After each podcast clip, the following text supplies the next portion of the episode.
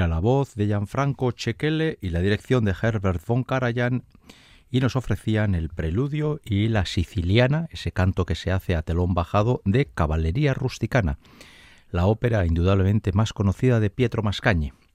Hemos comenzado este programa de Ópera On aquí en Radio Vitoria, pero no porque vayamos a dedicarnos a esta ópera, que es muy popular, sino porque hoy vamos a repasar de una forma somera, pero por lo menos lo más eh, musical posible, la vida de Pietro Mascagni. Y la verdad es que la vida de Pietro Mascagni es una vida, mm, no sé si decir la palabra apasionante, interesante o llamativa. Y es que es un personaje, evidentemente para nosotros eh, la importancia es su valor como músico y un compositor que hizo 17 óperas distintas. Pero hay en su vida un montón de circunstancias que hacen que la misma, su vida, sea realmente peculiar, interesante, y que hoy eh, su figura se mueva en un mar de dudas, porque como músico mm, y como autor de esta ópera ha pasado a la historia, pero luego hay muchas sombras en su vida. Hablaremos un poquito de todo esto. La gran tragedia, entre comillas, de Pietro Mascagni es que esta ópera la estrenó en 1890, cuando era un chaval, si se me permite la expresión, de 27 años, y aunque compuso 16 más, nunca, jamás volvió a tener un éxito como el de Caballería Rusticana. Y de hecho, hoy pasa Pietro Mascañe por ser un compositor casi solo de una ópera. Hay alguna que otra de las que él hizo que de vez en cuando se canta en algún teatro. Pero al lado del éxito de Caballería Rusticana, todo el resto de las óperas que vamos a oír hoy, pequeños fragmentos, y otras que ni siquiera las vamos a, a escuchar ni nombrar, están en el cajón del olvido. Y supongo que mm, hacer una carrera de 15 óperas o de 20 y tener un gran éxito con la última puede ser una especie de culminación de, ¿no? de un esfuerzo, de un trabajo hecho durante toda una vida. Pero que te toque vivir 81 años, que conozcas el éxito con 23 y que nunca más repitas ese éxito, tiene que ser algo realmente muy duro. Es comprobar cómo esfuerzo tras esfuerzo, prueba tras prueba, estreno tras estreno, tus óperas tienen mayor o menor éxito, pero en ningún caso consigues igualar el éxito que conseguiste en tu primera producción. Pues bien, eh, en este repaso de la obra de Pietro Mascagni vamos a mencionar cinco títulos. Y el primero ha sido Caballería Rusticana. El segundo es L'Amico Fritz, el amigo Fritz. Quizás la segunda ópera de Mascagni que más se representa. Y dicho esto, seguramente alguno dirá, pues yo no había oído hablar en mi vida de esta ópera. Y es que no me extraña. Es una ópera que pasa bastante desapercibida. Y por, por ejemplo, un servidor que ya acumula tras a sus espaldas varios cientos de títulos distintos, no solamente no la he visto nunca, sino que nunca la he conocido programada en ningún teatro a 500 kilómetros a la redonda. Ya me gustaría algún día poder escucharla. El amigo Fritz se estrenó un año después de la caballería rusticana, cuando Mascagni eh, tiene 28 años. Y ya hemos dicho que tuvo un éxito eh, muy mitigado y hoy en día está bastante olvidada. Eso sí, tengo que decir, y la verdad es que esta es una buena excusa para volver a escuchar este fragmento, que esta ópera tiene un dúo, el llamado dúo de las cerezas, que suele ser bastante grabado por tenores y sopranos. Y además tenemos la suerte de contar con la que es, en mi modesta opinión, habrá gente que no la comparta, pero en mi modesta opinión, uno de los dúos de tenor y soprano más hermosos jamás grabados, y me refiero no a la música en sí del amigo Fritz, que no está mal, ¿eh? es una música muy agradable, muy sencilla, sino me refiero a la versión. La versión es sencillamente portentosa, seguramente porque están en uno de los mejores tenores y uno de los mejores sopranos que jamás ha dado Italia al mundo de la lírica. La grabación es de 1937, es decir, que tiene pues más de 85 años. Y la, grabaron Tito Esquipa, tenor, y Mafalda Favero, soprano. Yo voy a contar a contarles una anécdota eh, personal. Hace muchísimos años yo descubrí la voz de Tito Esquipa, me quedé perplejo, empecé a buscar grabaciones de él casi como como el que busca una droga, ¿no? Para poder satisfacer sus necesidades. Y, fui encontrando en aquella época discos CDs y luego más tarde otro tipo de grabaciones. Y un día escuchando un disco CD llegó este dúo que yo no lo conocía de nada, lo acabé de escuchar, dura nueve minutos aproximadamente. Y cuando acabó el dúo yo creo que fue una de las pocas veces que pensé que acababa de escuchar una interpretación casi perfecta. Yo creo que hay muy, pocas grabaciones que se acercan a la perfección canora, pues esta es una de ellas. Mafalda Favero está de 9,7, majestuosa, increíble. Lo de Tito Esquipa es de 9,95, a mí me parece que es una de esas grabaciones que habría que poner en todos los conservatorios de canto para que la gente sepa lo que es cantar bien. A mí me parece que es un prodigio de técnica. Y si no, por favor, escuchen este dúo de las cerezas del amico Fritz de Mascañe, una grabación del 37, la segunda ópera que hoy repasamos de este compositor. Su del buon d'un gaio rossignol, la voce mi svegliò. Che dite voi? Mi piace come canti. Oh, signor Fritz,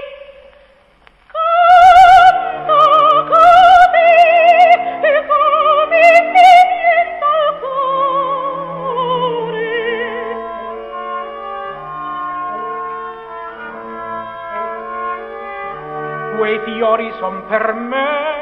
Per voi colti Ed oltre i fiori Ho pronta una sorpresa.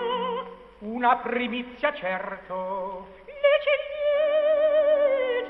ciliegie Ciliegie e son di giammature. Ande la porpora vivo il colore, son dolci e tenere. Di primavera somiglia un fiore fragrante,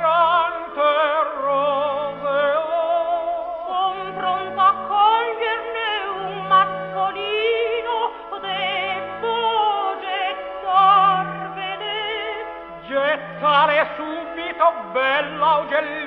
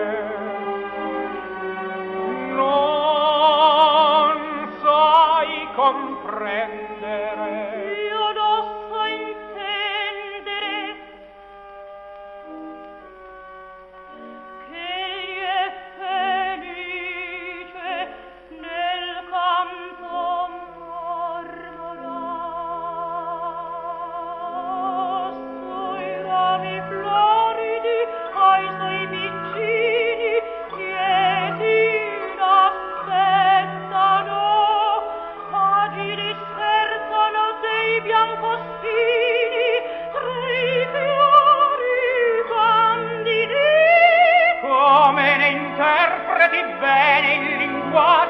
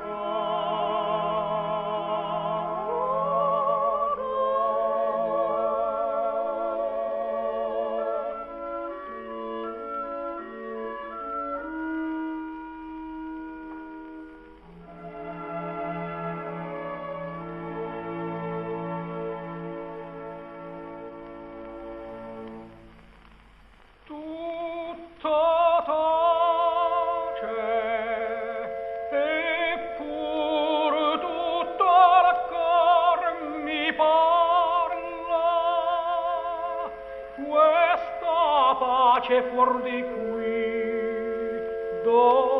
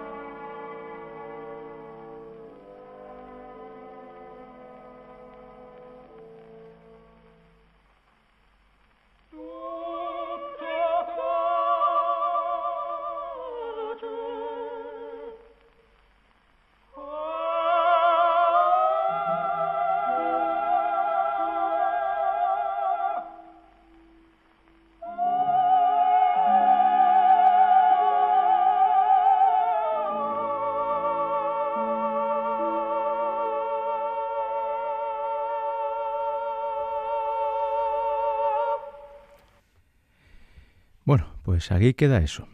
El Sutzel Bondi, el dúo de las cerezas del amico Fritz, en una versión de 1937 que interpretaban Tito Esquipa y Mafalda Favero. Vamos con la tercera ópera que vamos a repasar de Mascagni. A finales, bueno, es obvio que Mascagni se mueve entre el siglo XIX y el siglo XX porque nació en 1863 y falleció en 1945. Por lo tanto, prácticamente tuvo media vida en el siglo XIX y la otra media en el siglo XX. De hecho, muere en el mismo año en que termina la Segunda Guerra Mundial, de lo que luego hablaremos, aunque sea un simple retazo. La, después de la Mico Fritz vienen varias óperas de las cuales hoy apenas se sabe nada.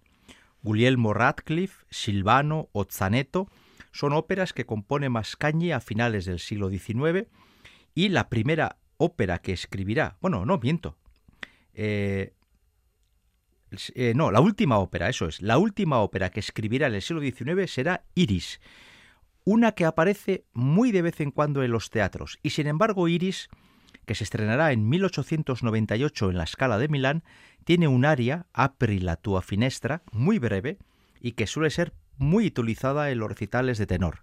Vamos a escuchar de esta aria, perdón, de esta ópera, este aria en la voz de uno de los grandes, Luciano Pavarotti.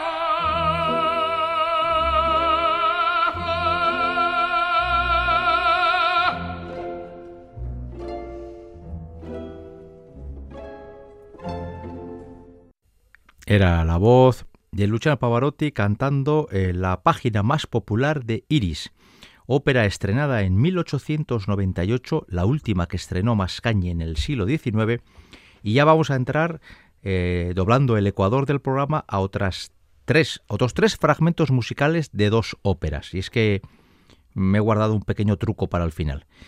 Iris ya ha dicho que suele aparecer muy de vez en cuando en algún teatro, eh, hasta el siglo, hasta 1900, eh, Mascagni compuso de forma casi compulsiva. Pero ya hemos dicho al principio que nunca fue capaz ni siquiera de acercarse al éxito de su primera ópera. En 1900, Mascagni tiene ya 37 años. Él ha peleado, como tantos y tantos italianos, por ser el heredero de Verdi. Y de hecho, se encontró con el compositor cuando ya este Verdi era muy mayor y, tuvo conversaciones con él y, Mascagni, por lo menos se presentó ante Verdi de una forma eh, humilde y respetuosa y no como otros de su edad que trataban a Verdi con cierta condescendencia y le miraban como si, como si le consideraran al genio de Buseto una especie de, de fósil operístico, ¿no? Eh, ellos, los nuevos, los jóvenes, estaban intentando componer ópera nueva y, por ejemplo, Pietro Mascagni se alineó durante un tiempo con el llamado movimiento verista, ese movimiento que busca la verdad, a través, por ejemplo, de personajes como los de Caballería Rusticana, donde los personajes principales son gente modesta, gente pobre, gente humilde, que tiene problemas pobres, humildes y, eso sí, muy trágicos, donde la muerte, el honor y los celos propios de una Italia profundamente católica, tradicional y conservadora podía vivir en el siglo XIX. Pero el siglo XX va a traer muchos cambios y en Italia va a traer un cambio fundamental que le va a afectar muchísimo a Pietro Mascagni. Estamos hoy haciendo el programa 277 de Operaón.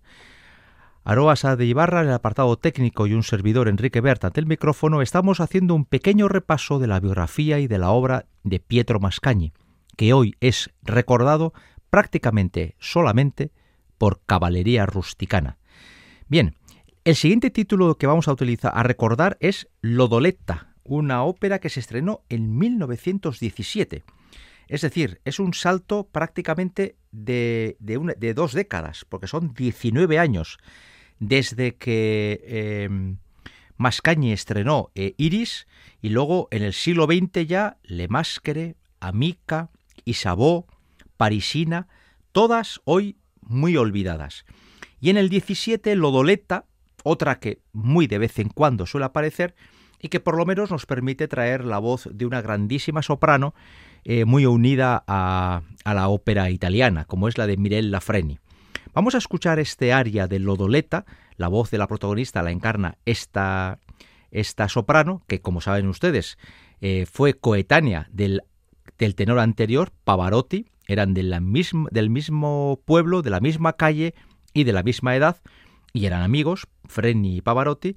Vamos a escuchar la voz de Mirella Freni en este fragmento de Lodoleta y luego vamos a hablar de lo más controvertido de la biografía de Pietro Mascagni, su relación con el fascismo.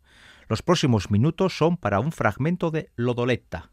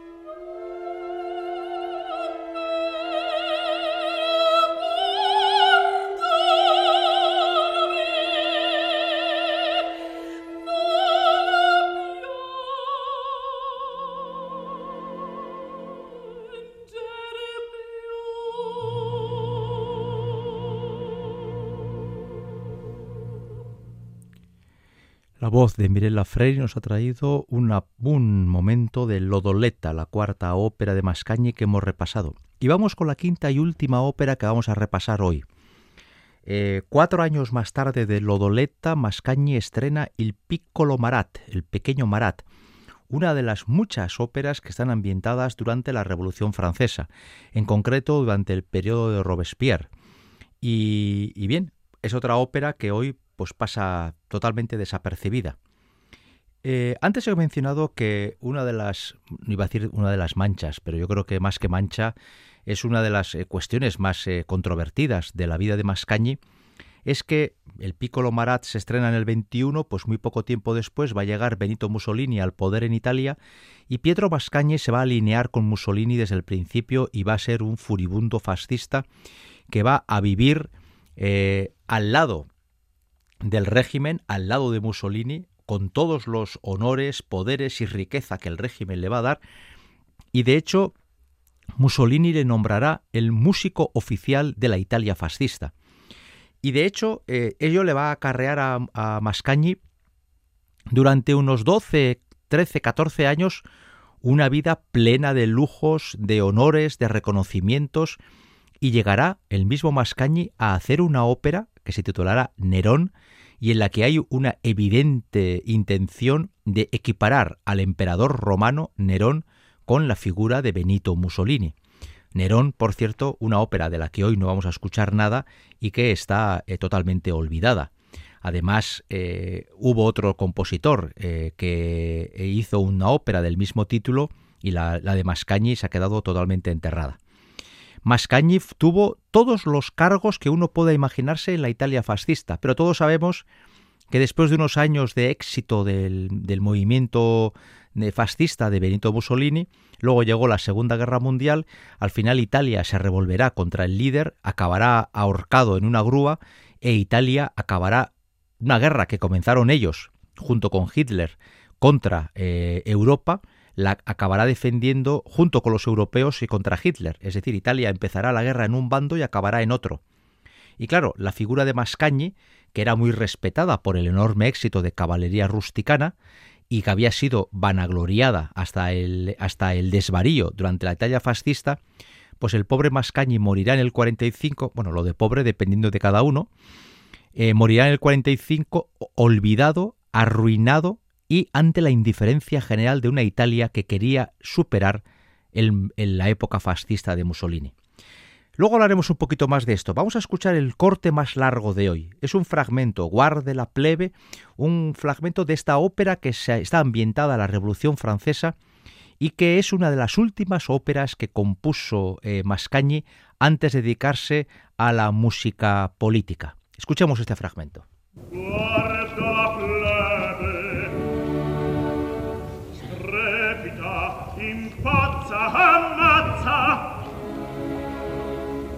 diventa più feroce delle fiere.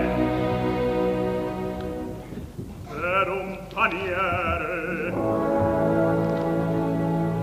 E forse quel paniere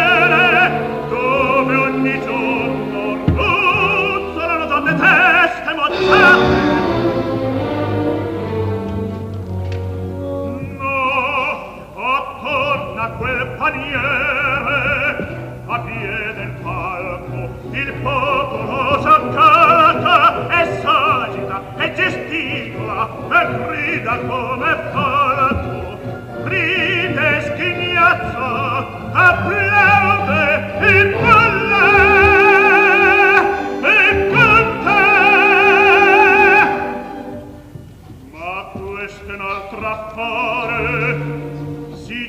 tratta d'un paniere di roba da mangiare mettendo tutte e due sulla bilancia.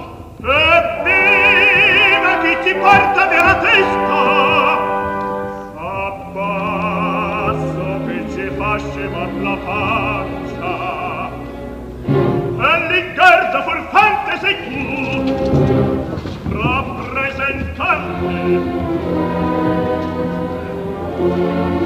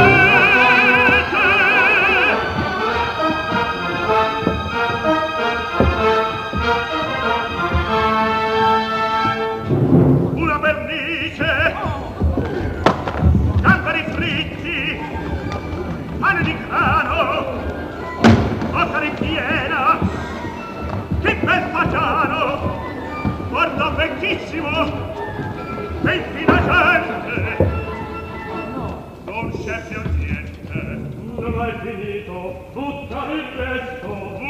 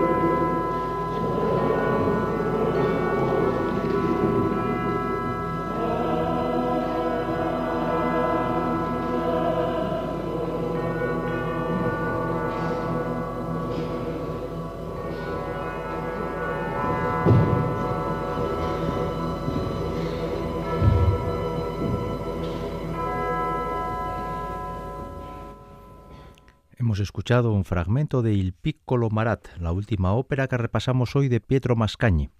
Y digo la última porque aunque nos queda un corte musical, vamos a volver, y yo creo que es lógico, a Caballería Rusticana. Creo que ha quedado claro que eh, después de esta primera obra exitosa ya nada fue igual en la vida compositiva de Mascagni. Con lo cual me ha parecido de sentido común que ya que empezábamos el programa este con el preludio y la siciliana, es decir, con el inicio de esta ópera, qué mejor que cerrar el programa dedicado al compositor con el final de Caballería Rusticana. Pietro Mascagni es una figura, insisto, en que hoy está ligada a una única obra. Sin embargo, sabemos que hizo muchas.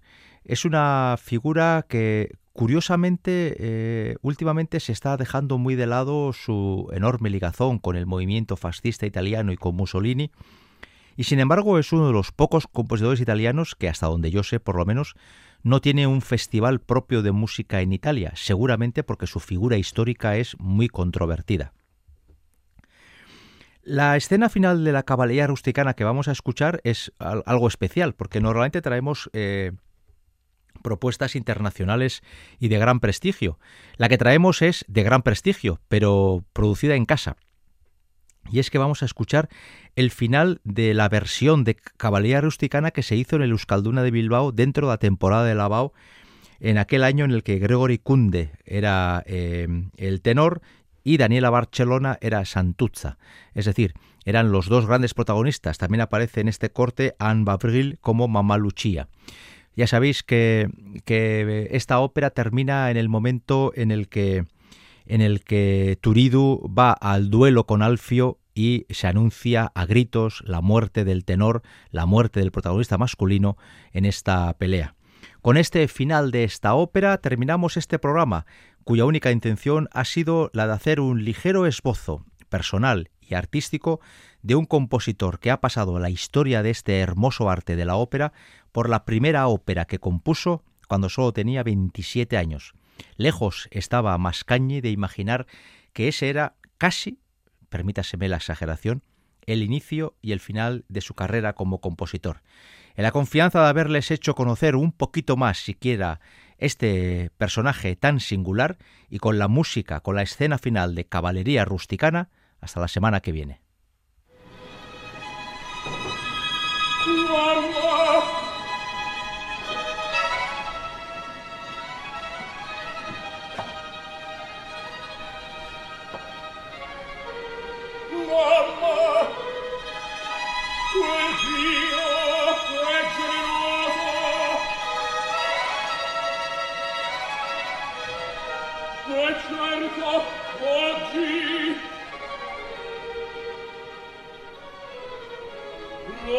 mi piani attraccanno a me vado fuori all'aperto.